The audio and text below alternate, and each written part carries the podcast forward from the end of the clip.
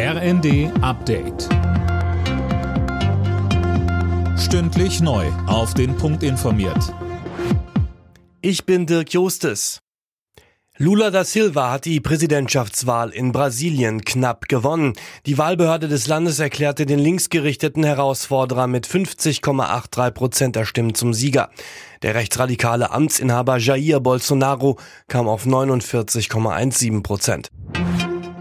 Dass Russland das Abkommen über die Ausfuhr von ukrainischem Getreide über das Schwarze Meer gestoppt hat, sorgt weltweit für Kritik. Jetzt hat sich auch Außenministerin Baerbock auf Twitter zu Wort gemeldet.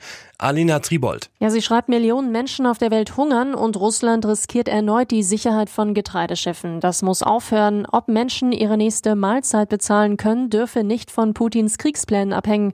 Russland begründet den Stopp des Abkommens damit, dass die Sicherheit von Frachtschiffen nicht gewährleistet werden kann. Für den CDU-Außenpolitiker Kiesewetter ist aber klar, das gehört zu Putins Plan. Das Ziel, weitere Migration auslösen, um die EU-Staaten zu schwächen.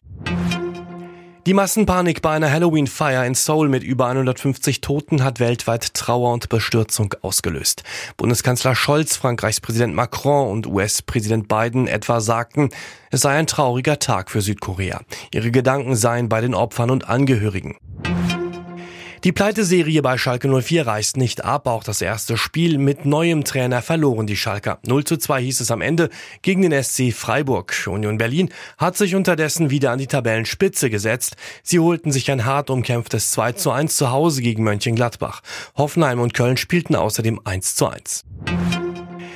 Max Verstappen hat den Formel 1 Grand Prix von Mexiko gewonnen. Der Weltmeister im Red Bull stellte mit seinem 14. Triumph in dieser Saison einen neuen Siegrekord auf. Auf Platz 2 und 3 landeten Lewis Hamilton im Mercedes und Sergio Perez ebenfalls im Red Bull.